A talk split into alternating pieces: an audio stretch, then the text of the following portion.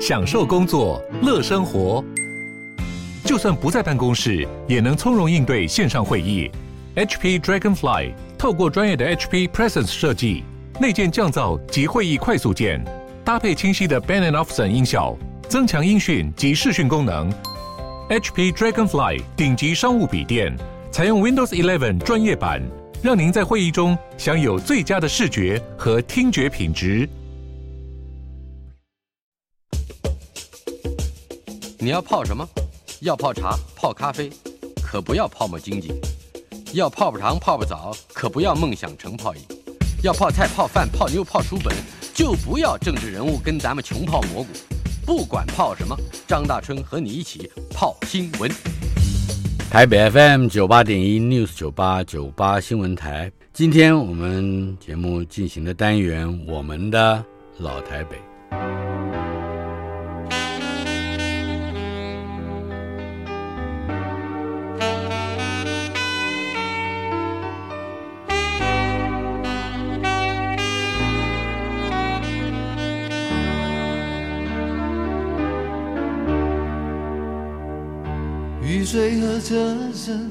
我的老台北没有一个固定的时间坐标，它在我们始终无法全然忘掉的往事里。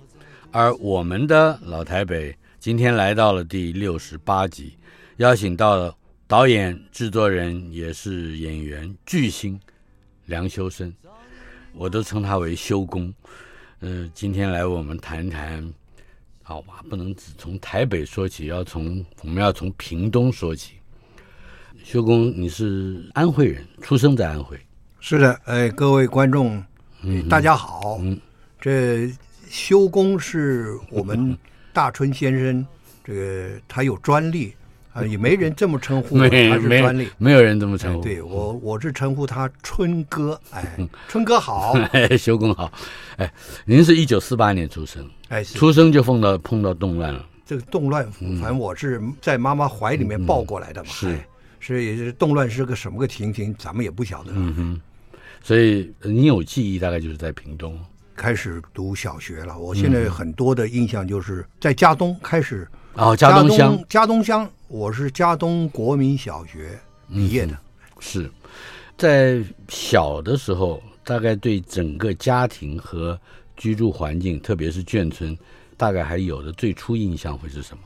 我们在嘉东乡。那个也算眷村，那是日式的，嗯、日式的。哎，到现在这么多年我，我当我父亲已经过世了啊，嗯、我也忘了问他，大家那时候住在家东干什么？啊、好像我因为我父亲他们还是要到屏东机场啊，我父亲是空军啊，哦、他们每天还要到屏东机场去工作。嗯哼，那为什么大家？那么多人要住在家东这么一个以前日式留下来的这些眷舍啊，我们为什么要住在那？平房，平房，平房。哎，奇怪，我忘了问了。可我就所以我在那边也住了那么多年啊。是。那加东跟空军有关的，加东有一个靶场，是什么靶场呢？就是飞机的靶场啊哈。哎，感觉其实那真是技术的考验呐，因为从上面然后俯冲下来。在山边上俯冲下来投弹，或者发射火箭，或者发射什么，然后再急速的升高，飞机还要飞上去，对，就跟最近那么火的 Top Gun 一样，这是急速的在山里面的这个下坠俯冲以后再拉高。嗯，当然非常非常久，可能会发生一次这个还会有事故。嗯哼，真的是撞山了。嗯，可能比如说拉不起来。或拉的速度慢了，嗯嗯啊，哒就撞上去了。在那样的一个环境里面，好像我们，尤其是我比我再长半辈吧，差不多就是您这个年纪，打架是很重要的活动，很重要的运动？其实也不是了。呃，我们在嘉东的这个眷村呢、啊，嗯，好像比较不会有这个情形，嗯哼，哎，就是那个眷村其实也大概三四十户而已，嗯，并不多，户数多，所以小孩也就不多。啊，人比较少。那我们就因为小孩不多，就大概就没办法结党结派的、啊，这个冲突也比较少一点。对对对对对，反而是后来我到了屏东，我开始读初中啊，那时候叫初中，是从初中开始我就到屏东去了，在屏东读的，最后在屏东中学的毕业。嗯，那在屏东，就是我们家乔迁到屏东之后，我们都没有住过眷村哦，一直没有。到了我高中毕业的时候，才搬到。在屏东算是一个六块处的一个新的眷村啊，六块处，哎，我们就搬来了。嗯、那我所有的对所所谓刚刚您刚刚讲所谓打架这两个字啊，嗯、这个其实跟我住眷村无关，因为我们后来才住眷村啊哈。其实，在屏东中学那个时候啊，呃，高一的时候，我觉得我那个时候比较憨憨的。当然现在也是一样了，现在呃台语叫“拱地拱地”了，憨 直憨直，憨直憨直。哎，有时候会自然的油然而生，会打抱不平。嗯，就觉得看到人家两三个打一个同学啊，嗯、我就会觉得这个太过分了。是，为什么不能一个对一个呢？大家有冤有仇的话，所以行侠仗义打一个呢？行侠仗义，我就可能会有这样，嗯、这样我一动手就惹了祸了。嗯、我动手惹了祸是人家是成群结党的，嗯，这一下。我一个变成人人家很多对付我一个了，嗯，那难免会吃亏。是那我是绝对不惧怕的，你来几个我也一样。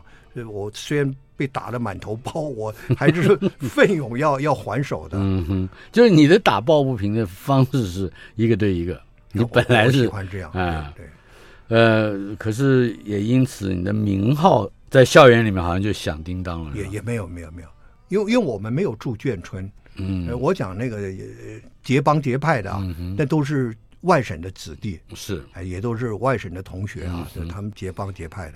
那我反而没有跟他们在一块儿，嗯，我反而习惯跟本省同学在一起。嗯哼，在了高二升高三了以后啊，那本省的同学他们可能也想说，我们也来 团结有个力量啊，啊，就大家就拉着一块儿，咱们也来一个结帮结派。嗯，那我也就给拉成变成一份子了。嗯哼，那个时候在学校可能就比较更皮了。这是高中时候，高三的时候，哎，风头很贱。这个升学之路似乎也因为爱打抱不平而有一点小麻烦，是吧？跟考试有关。对，后来我差点毕不了业，怎么回事？对不对？因为这个操行也不好，这个。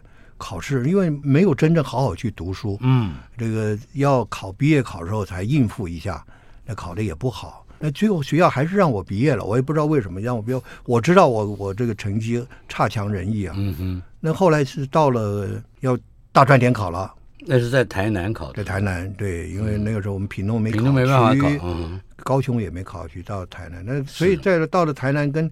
台南的水交社也也也是空军的眷村，跟水交社的怎么在考场上啊？我现在忘了是怎么样不对盘又就打起来了。就打起来以后啊，考一场试就打起来了。对对对，最后有有两科没考。我们讲说，人家不吃眼前亏吧？那赶快，人家先溜了，他们一定会找回来嘛。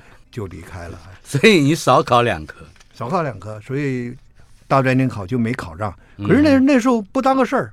没没没关系，没关系，没 考不完，考不完，这这有什么关系呢？对不对？家里没有，比如说父亲母亲没有凶一阵的，他不知道，他不知道我两科没考，所以所以从那一天以后啊，就我发觉有些那个我们戏剧里面的情节，就是特别每天都在家门口守着，守着邮差。邮差要送信送那个最后那个放榜那个分数的时候，成绩单要守着，守着就把分成绩单马上销毁啊。不过在大学虽然没考上，可你你好像开始有有一点临时性的工作，对不对？是跟农务有关，或跟管理有关的。哎，其实，哎，父亲就觉得，哎，你这个这每天干什么？因为我们那个眷村那是新的眷村，嗯，所以空地很多。所以就刚好有一个那个空地啊，人家可能是挖了要做一些，不是比如说盖房子啦，有现在叫它土方啊、嗯、啊啊，就挖了那个挖了好大个坑呐、啊，那个下雨以后就积了水了，嗯，就变成一个水塘了。是。那我父亲啊，真的是吃苦耐劳啊，他就说：“哎，咱们就利用这个水塘啊，咱们来养鱼，养无锅鱼。无锅鱼你不需要特别怎么喂，嗯、哎，那个草鱼你割了草丢进去就行了。咱们就用这个啊，多少贴补一点家用。嗯，那我就跟家父啊，就开始就做这个养鱼的事儿。嗯”是养鱼那个时候啊，我们也没做过生意，也不知道到了菜场是什么。一早啊，父子两个人拉的那个渔网啊，这这一头就拉到那一头，当然就活蹦乱跳哇，好多活鱼，我就端着大脸盆呢、啊，就给弄到那个菜场啊，眷村的菜场里面就去卖。哦，这些鱼还真的都养活了，养活养活养活养活。嗯，对。后来也有不能每天动这个啊，嗯，那又有空地啊，好大个空地啊，那我父亲就跟人家合伙说，咱们一起来种种木瓜。啊、哦，哎，那种木瓜果农了，果果农了，嗯，那个木瓜不收成不错，那个有真的是有贴补到家用。是。这个木瓜也好，养鱼也好，这也不是天天要干活的事儿，那要干嘛呢？嗯，那屏东有那个推甘蔗，是。甘蔗车，屏东糖厂，糖厂。对，有甘蔗车，那我就，嗯，就去做这个甘蔗车，去推甘蔗车的这个这个临时工，那就是苦力啊，那是苦力。嗯。嗯，这个应该是。就当兵退伍，退伍回来了啊哈，大概民国五十五十八九年吧。嗯哼，好，那么这一段时间嗯不算太长了，是吧？就是在家里面做这些个劳力活，这不到一年吧？哎，可是这个跟好像这一段生涯立刻就有一个转变，有一个父职辈的朋友说是朋友有人在台北，而且跟在中视工作。这是完全南辕北辙的差异了。对，父执位，哎，他就说你你你们这个年轻小孩儿，这个你就每天在这推甘蔗车，不对吧？嗯，你未来怎么办呢？那你去去去台北，我们以前从北平啊，那时候还叫北平一起出来的那个伞兵的，他们一块儿哈，啊，一块很多在那个伞兵的同袍了。对对，屏东是伞兵的大基地嘛，是，对对，那同袍。就来在中国电视公司，你去找他，看他能不能给你个工作。因为电视那时候新兴行业啊，嗯、对啊，对大家讲，在这里说不定就有投入了。我就来了，嗯、就一一路一路就找找到了这个。找什么人呢？对，叫唐季啊，唐爸，唐爸，唐爸。嗯，就找他，找到他本人。那我说谁要我来见你？啊，那那个时候真的是。土包子一个，嗯哼，第一也从来没进过电视台呀、啊，是，他就跟他他就见了，所以他左看我右看我，嗯、叫我转个身呐、啊、什么的，我也不晓得要干嘛。后来他说，你可以做演员，嗯，马上就看上了。对对对对对。唐爸原先是在中国广播公司担任录音还是什么方面的工作，也是也是播音员。哦哦哦，嗯，唐季这名字非常响亮的名字了。是是是。是他是透过中广到中视，后来就还成为好像戏剧指导啊，制作人。对对对对，我去见了他的时候，就是戏剧指导。嗯，他就是戏剧指导。是，当时就安排试镜啊，嗯、啊，那也闹了闹了一些笑话，因为我从来没看过棚，也不知道什么什么现场指导干什么，导播干什么，那根本听都没听过。嗯就到了棚里面了，就失禁了。嗯，那时候旁边那个 monitor，我我无意间看到，耶，我好像还蛮上相的啊，在在镜头里面还算眉清目秀啊。可是，可而且你当时有一个非常重要的特色，你原来自己不好意思说，那个时候小生都比较脂粉一点，呃，白白净净净的，嫩嫩的。呃，可是你不一样。晒得黑黑的，对，是吧？嗯，看起来就是一个既有性格，还蛮有帅气的，应该说是男男星或者说男明星的大材料。就这个真的不敢，因为那个时候来的时候，我从来没跟人家讲过。今天在春哥的节目，我就讲，我第一次露脸是《长白山上》倒数第二集。哦，他就我们这个唐爸爸，长白山上你有倒数第二集。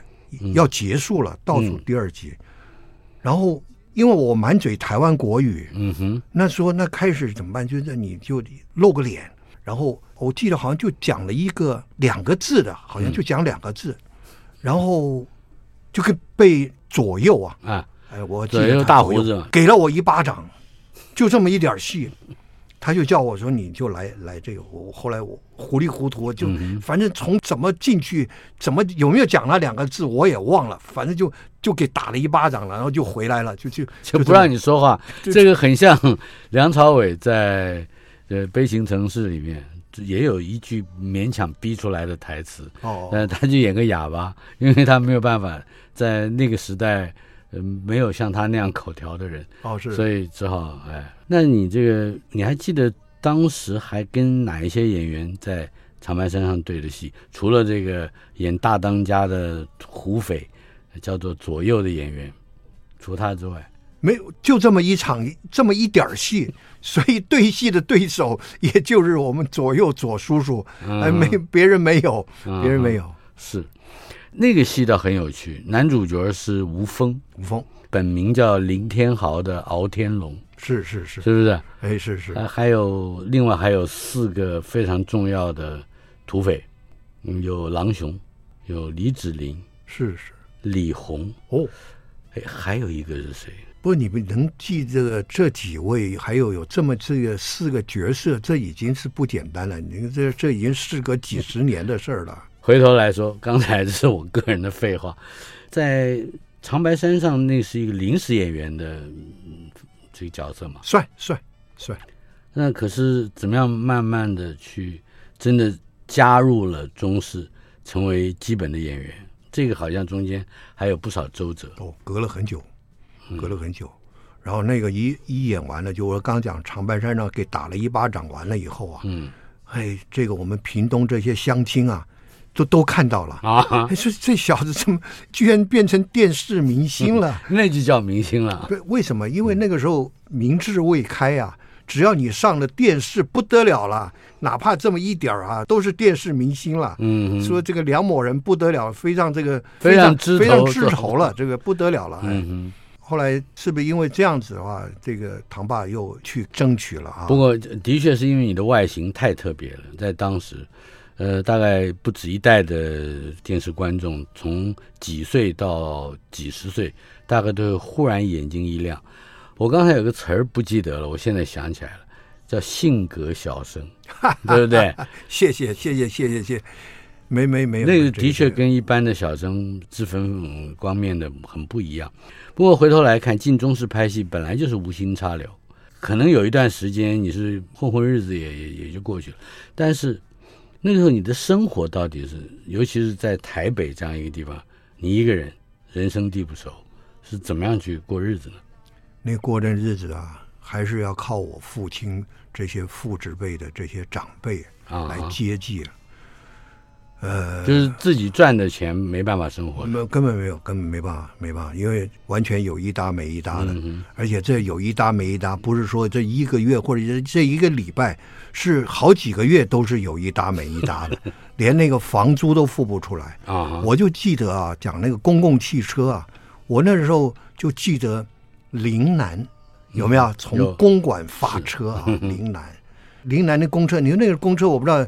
春哥，你有没有印象啊？嗯、那个都是什么？那个头前面是突出好大一块那种，对对对，前面一大截，一大截。前面那种凸出来的，一共有三种形式，有一种比较尖，有一种比较方而扁，嗯、还有一种呢是介乎这两者之间，就是看起来是比较肥大的一点。嗯、哎，我为什么做的是陵南是哪一种？就是可能介乎那个那个中间的那、嗯、那种的。为什么说我会对做陵南？这个路线特别的熟悉，有记忆呢。嗯，因为生活过不去了，那我父亲有一个好朋友，从那个大陆就一起出来的，那个王贝贝，他就在岭南的那个公馆旁边有一个舟山路。舟山路，舟山路，那个时候舟山路是通的，嗯，是双向是通的。是那舟山路那有一个什么国立编辑馆是吧？不，国立编辑馆，对。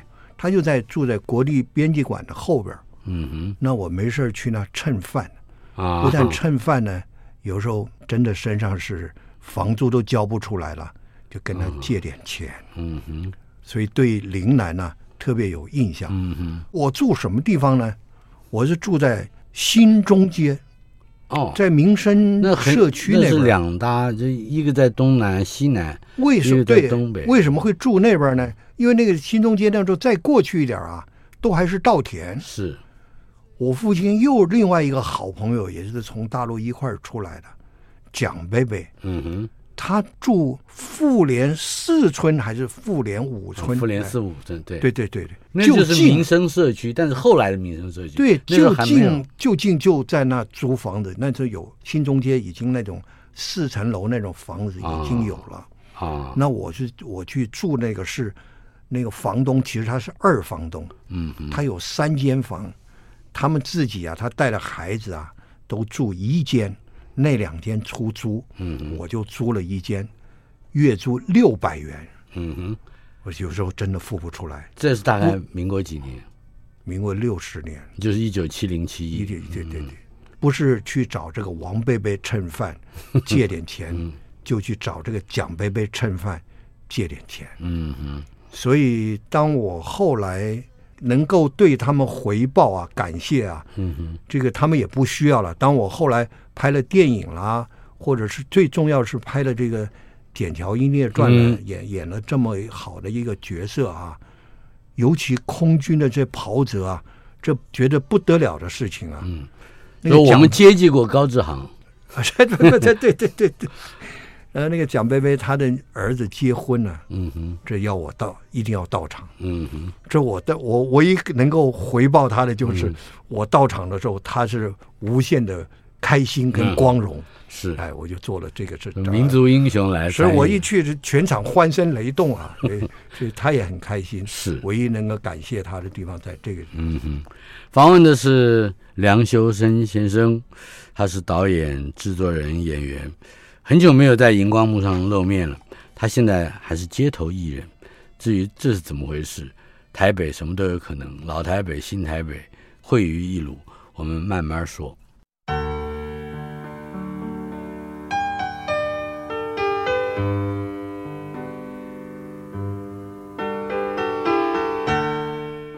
我们的老台北访问的来宾，在我们的老台北的第六十八集。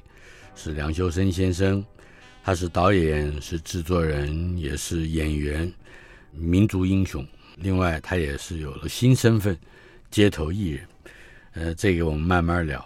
首先，我们回到一九七零年代的初期，那个时候远从屏东来到台北的梁修身，还是个十几二十岁的这个年轻人，性格小生，还没有。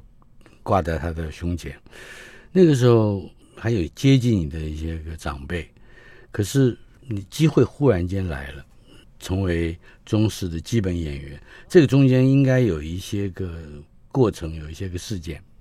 有，哎，刚开始真的是我每一次去进棚啊，呃，是我的灾难，也是同剧演员的灾难，因为我是在家背的滚瓜烂熟的，到了现场啊。嗯这个一 Q 我进场了，我就忘得一塌糊涂，紧张害怕，嗯嗯、可能也没有自信，因为本来我就不是奔着这个要演戏到台北来的嘛。嗯嗯嗯、你本来只是想找个活干，完全是找个工就找个工作，而且每天在家就读这个《国语日报》，这是唐季唐导啊，嗯、唐爸爸他就说你就你你的国语还不行，真的不行，嗯、这个卷舌也不会卷，这乱七八糟卷的被闹笑话，哎。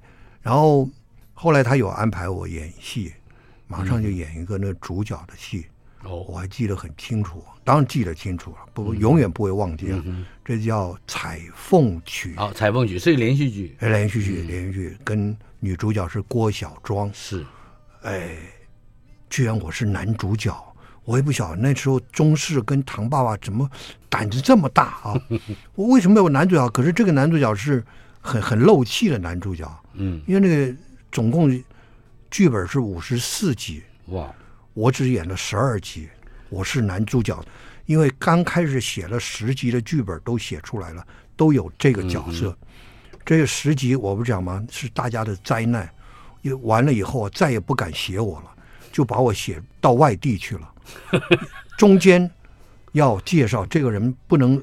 那么久不出现了，大概二十几集还是三十集的时候，又介绍我有一集出来说我在外地什么地方。啊哈，然后最后一集我回来了，所以我总共五十四集，把我演了十二集，把灾难圆过去，圆过去了。哎、嗯哼，这个十二集演完了以后啊，在中视变成棒槌，以前不知道什么叫棒槌，那后来知道了。反正开始那些长辈说，哎，在议论纷纷啊，这个声音很小，说这这个小孩不行，棒槌。嗯，我还不知道这棒槌是到底是赞美还是不赞美，不懂。他就是没心眼儿。没 啊，没心眼儿啊，一个棒槌是实心的嘛，中间没有洞，哦、没心眼儿的意思。那到后来我知道这意思了，也就是你当然说的不更不好听，就是笨蛋的意思。对对对对对，那就因为是成了棒槌以后啊，就真的就没戏演了。嗯，没有任何一个节目会给我机会。嗯，那个唐爸爸也非常的努力，也再也苦无机会了。那苦无机会啊，每天还是去中视。那个时候真的，现在一点也没没有不能讲的。我真的是做回去去做临时演员，那时候回去做临时演员，哪怕不管闽南语的、国语的，只要能处在旁边、站在旁边吆喝一下是什么，我都要。但还不是每天都有，嗯、这么样是一百块。哦，对，也许一天一天一百块钱，哎，就就一次去这么一次，啊，就一百块，哎，然后还有饭票，那每天去啊，那个饭票。每一个系的都有一个剧务，剧务都认识，他们都会偷塞饭票给我们。嗯，那所以我每天都会去报到。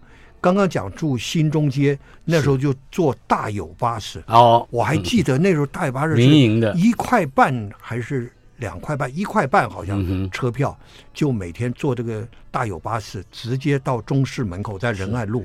是，每天都有饭票，都有吃的。不是每天都有一百块，这个两三天，也许一个礼拜有个一百块。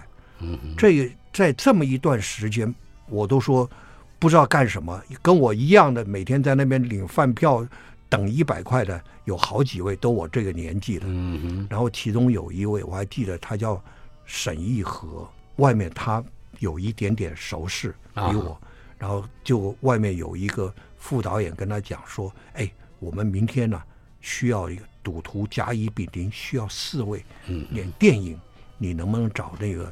你不是说你们有好几个都在中视每天混吗？嗯、你们你们来来来来，给你们机会，也就是饭票咖一起，饭饭饭票咖一起。嗯，第二天去了，就四个人都坐在那里哈、啊，也不敢，那那演赌徒甲乙丙丁嘛，你也不能在那么耀武扬威的，或者有太多这个比较醒目的动作。嗯，就导演过来了。然后左看右看啊，那不是看我们这个在现场啊，还在走动。他突然就一直看我，嗯，他看我还不敢看他，我马上低着头。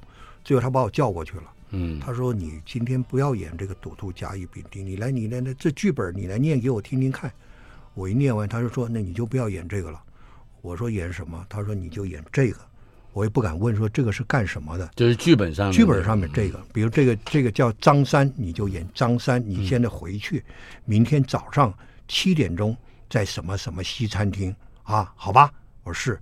哦，哎，他先把你的今天的工作给拿掉了，拿掉了，你心里不会忐忑一点吗？他有给我新的工作啊，可是这个新的工作只是不知道轻重而已。嗯哼。然后好了以后，我拿着手拿那个剧本转身走，没有任何确要，哎、嗯，说高兴有什么没有？哎、呃，就转身走了。然后他说就把我叫住了，你叫什么名字啊？我就说我叫什么名字？你有没有西装啊？嗯，我说没有，我从来没做过西装。那有没有好看的衣服？我说没有。然后第二天他又带了他整箱他的西装，他的好看衣服给我。嗯，这位导演叫蔡阳明。哦。蔡岳勋的父亲，那蔡岳勋那时候还在读小学，嗯哼，他就是我第二个恩人，是，我就第二天开始就演我的生平第一部电影，第二男主角。这部片子叫什么？从地狱来的女人。哇，第二男主角，大名片。对对对对，对，后来很快，就像谢谢刚刚。春哥那个金口将我说我是性格小生，可能我的这个外表真的跟其他的我们这些这个年轻的这个男演员可能有所不同，所以很快人家就介绍说，哎，中视有一个新出来的不错，哎，嗯，就介绍给口耳相传就口耳不也不不叫口耳相，就推荐给白景瑞导演大导演，嗯，然后就辗转辗转找到我了。是，所以你跟蔡阳明导演拍了一部一部，然后后来有有接着马上他又拍了第二部，那个男主角是欧威哦，哎，这他演刑警组长，是，我就没没有第二男主角角色了，所以蔡导就说你这样子了，你就来，你你也做这个场记。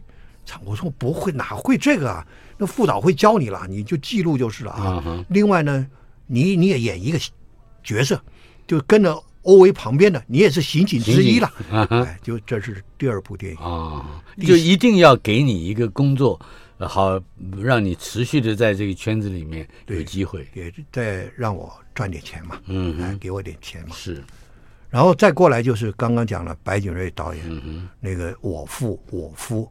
我子，那个时候你在接触到白景瑞的《我父我夫我子》的时候，等于第一个是男主角了，呃，男主角之一了。那他是群的嘛？对对对，父夫子嘛。对对。另外一方面，那个也大概不能够同时在电视圈在干活，所以你应该有一段时间是离开了电视圈。那个还没有，这这部拍这部时候还没有啊。那就就刚刚春哥你提到说。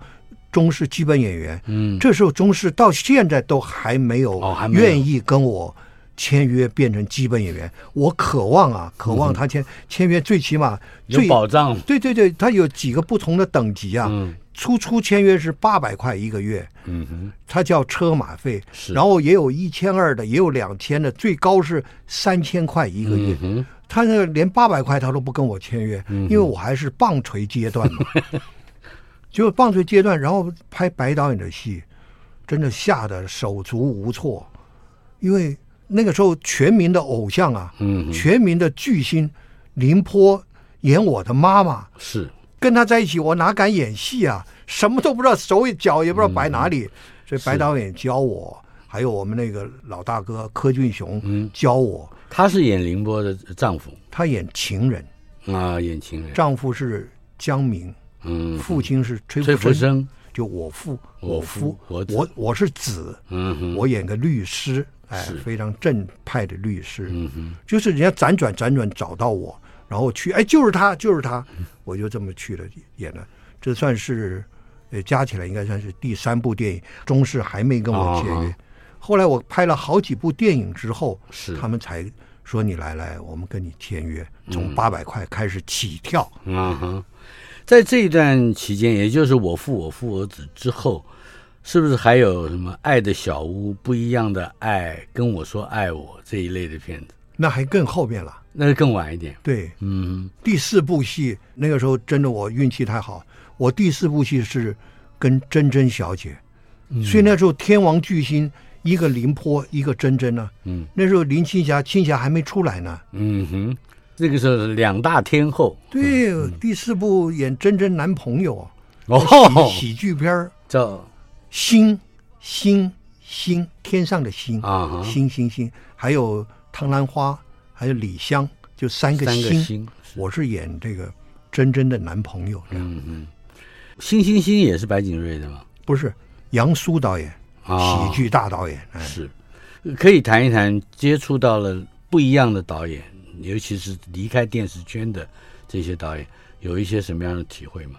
哎呦，陈哥跟你讲实话，那我接触再多导演呢，我只有一个，就是比棒槌稍微好一点而已。嗯，真的是不懂，也不懂得每一个导演有什么特色，或者这个导演确实有教到我什么，没有，真的没有什么特别的感觉跟收获，就这么一天一天的过。哎，但是棒槌。嗯，会长出心眼来的。稍后片刻，我们有耐心一点，马上回来。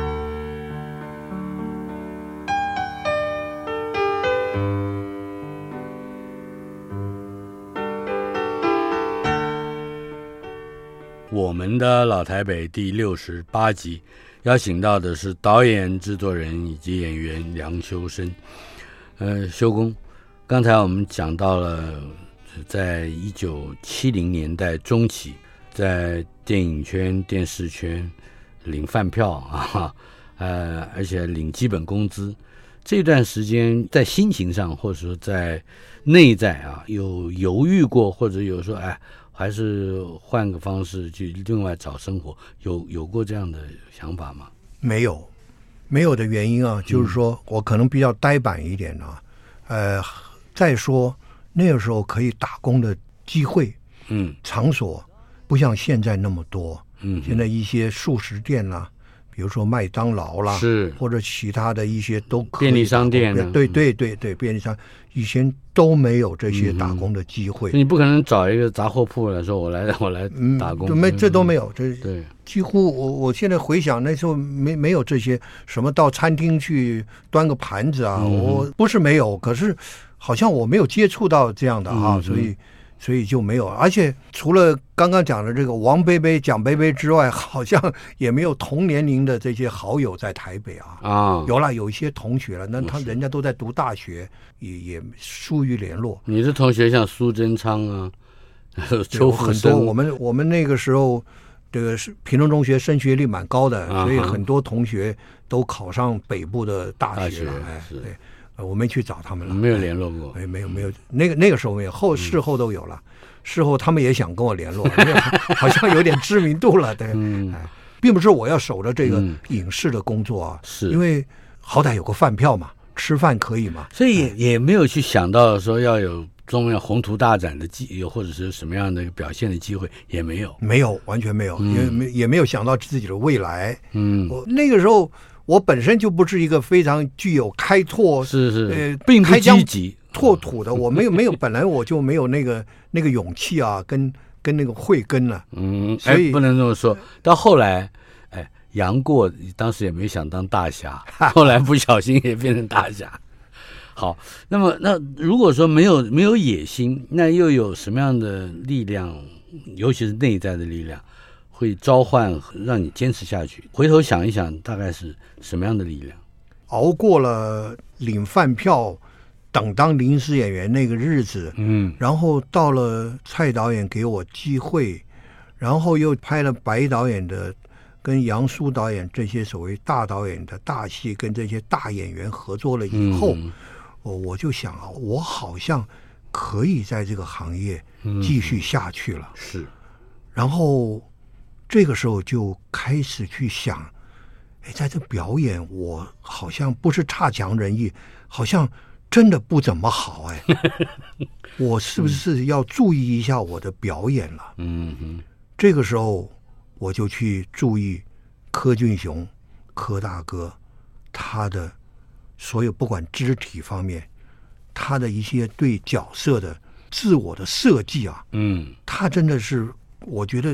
在我们这么多这么多，不管我那一辈也好，他那一辈也好，我发觉没有像他这么用功，而且在拍戏现场，他都是很轻松的，嗯，会让大家觉得他毫无准备就来了。啊，啊不，其实他都准备好的。啊。哎，从他那里啊，他也有教我，嗯，眼神很重要，啊、所以他就有说，哎，你这个应该是怎么样去练你的眼神，嗯哼，这个眼神。灵魂之窗，灵魂之窗，嗯，这个说感觉很抽象，是。什么灵魂之窗？他说其实我们喜怒哀乐从眼睛里你都看得到，嗯，你高兴不是说你咧个大嘴笑，就你今天高兴，你有眼睛就要笑，眼睛就笑，你一进门你 就知道这个人呢。有时候一进门就晓得这个人今天心情不好，嗯，并不是说他脸垮在那就是心情不好，就他眼睛告诉你他有心事。嗯哼，他就教我一些很简单的来促进的眼睛比较有专注力、凝聚力，嗯、甚至于有灵活。嗯，因为我记得我那时候啊，刚刚开始的时候，有的导演会讲话比较凶一点的。嗯，后来虽然去领那个饭票的饭票卡，嗯、还有有时候会被导演会 会还会念念念两句。我记得有个导演，他不是念我。他念我旁边的有一个，可能比我更差的。嗯、你这个眼睛啊，就跟那个中央市场那个鱼死鱼一样。我一想，什么都怎么为什么就讲到中央市场？哦，后来我想起来了，我当兵的时候就有跟着采买车啊，到那个环河南路还是哪那个中央市场。哦，原来那个时候整个大台北啊，最大的一个那个市场就在这个中央市场。他为什么说那个死鱼呢？死鱼眼睛 当然不会动了嘛，嗯、对不对？嗯哼，所以就骂，就是说跟那个死鱼的眼睛一样。后来我真的很警惕，我千万不要被骂成 像这个中央市场的这个鱼一样。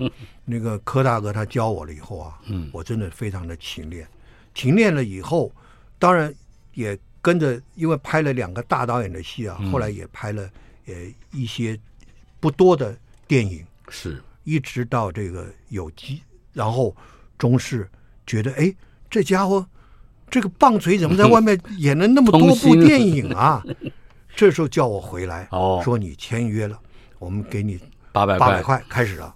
没多久，说哎，这个我们可以让他挑大梁了哈，正式挑大梁。嗯，不是裁缝群那种，不是了。嗯，就叫我回来，我就演了《大地风雷》。哦，那那个《大地风雷》就把所练的眼神全都使上了。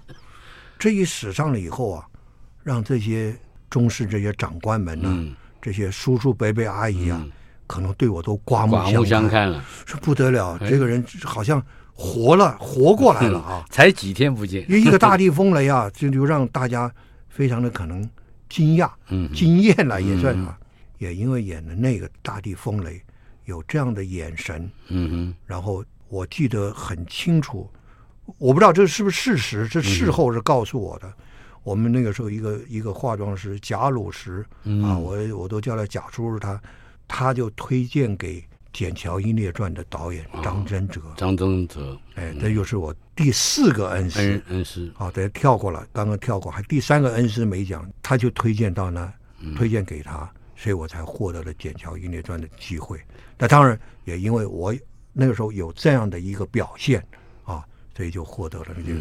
刚才再跳过来，赶快再跳回来啊！来讲到第三个恩师啊，其实第三个恩师就是我第一个采凤曲的导演，嗯，杨文干导演。哦，杨文干，杨文干导演那时候是台湾电影制片厂的基本导演，所以他也是中式的。他不，他是来等于来指导这个戏，当戏剧指导。戏剧指导。哎，可是那个那个时候。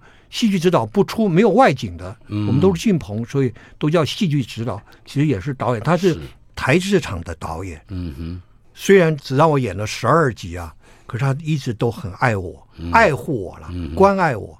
他就说：“你看，你也没收入啊，也没戏演，嗯、你这样子，你到我们台制厂来，我让你签约，变成台制厂的基本演员。”嗯哼，哎呦，我我当然感谢啊。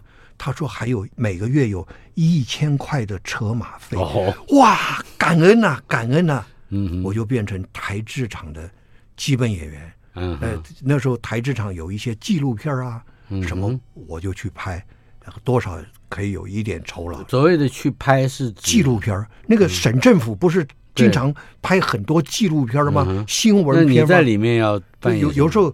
里里面总有一个角色嘛，比如说有有一个电台里面的这这播音员还是什么，我我可能我就讲讲话，假装讲讲话，对对对，嗯，反正不太收音，对对，就在在里面就起码每个月有一千。对了，我就想问了，不管是中式的八百块，台制的一千块钱，他到底能够支援这个生活到什么程度？还可以多讲讲那个时候的你记得的，包括物价、车票或者是其他的。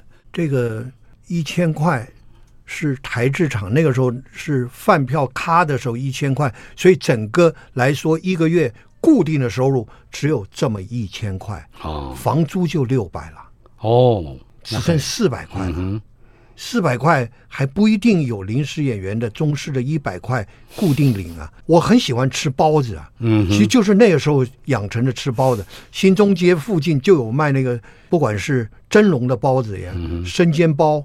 我就买那个，每一餐吃两个或者三个就吃饱了。嗯哼，哎，而且非常经济。对对对，嗯、所以我喜欢吃包子，到现在都喜欢吃包子，不管什么馅儿都行都行。嗯、所以那个生活谈不上，也不懂得说我去看个电影啊，去欣赏电影的，不懂都不懂。因为口袋虽然有多的四百块，这四百块哪敢随便乱用啊，也不敢。所以你问我生活。我的印象中，我并没有任何对老台北有格外。人家讲说什么地方歌厅还是什么地方，你都去过没有？我哪有去过？我什么地方都没去过。搭了公车，大有巴士。对，工作完再搭了公车，就回到新中街，就回到那个小窝里去了。嗯哼。民国六十四年开始，六十五年开始就是接触到《剑桥音乐传》这样一个剧组，而且到现在我们表定上来看，是一九七七年，大概是整个上映的日期。嗯可以谈一谈，这个时候你已经跟中影又开始签约了，是吗？是，就是《剪桥英烈传》之后，嗯哼，我就跟中影反映了，我说啊，这个《剪桥英烈传》拍了一年多啊，那个时候拍这个所谓哎爱国片儿，大家这个酬劳也比较低一点啊。嗯我说这服务的性质拍了这一年多了，嗯，那您是不是可以我们再增加一点酬劳啊？后来中影这个这些长官就说：“这个给你增加了，那那么多演员怎么办呢？这样子好了，我们跟你签约好了，嗯，比如一年两部电影啊，这样子你就可以先预支一些钱。嗯”哎，我说好啊，只要能预支，行啊。就这样子，我就跟中影也签了，好像又续约又续约，也也也维持了三四年还是四五年的基本演员的合约。故事还没完，我们相信下个礼拜在我们的老台北这个单元还能够请到梁修身先生来继续为我们回味那一段吃包子的时光。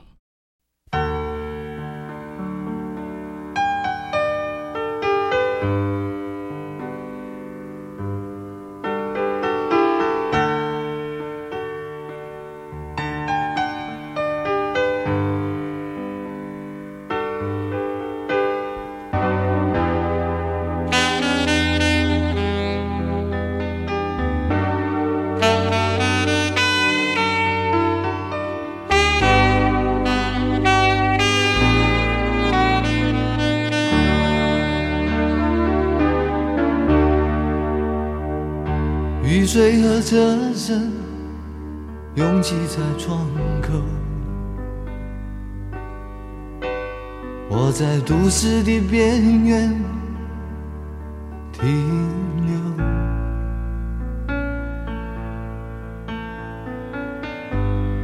少年的往事在回忆中消失，三十岁。我的职业是自由，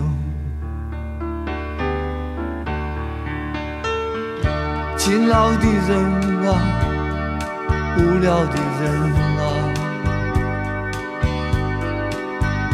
还有陌生的我，在街头游走，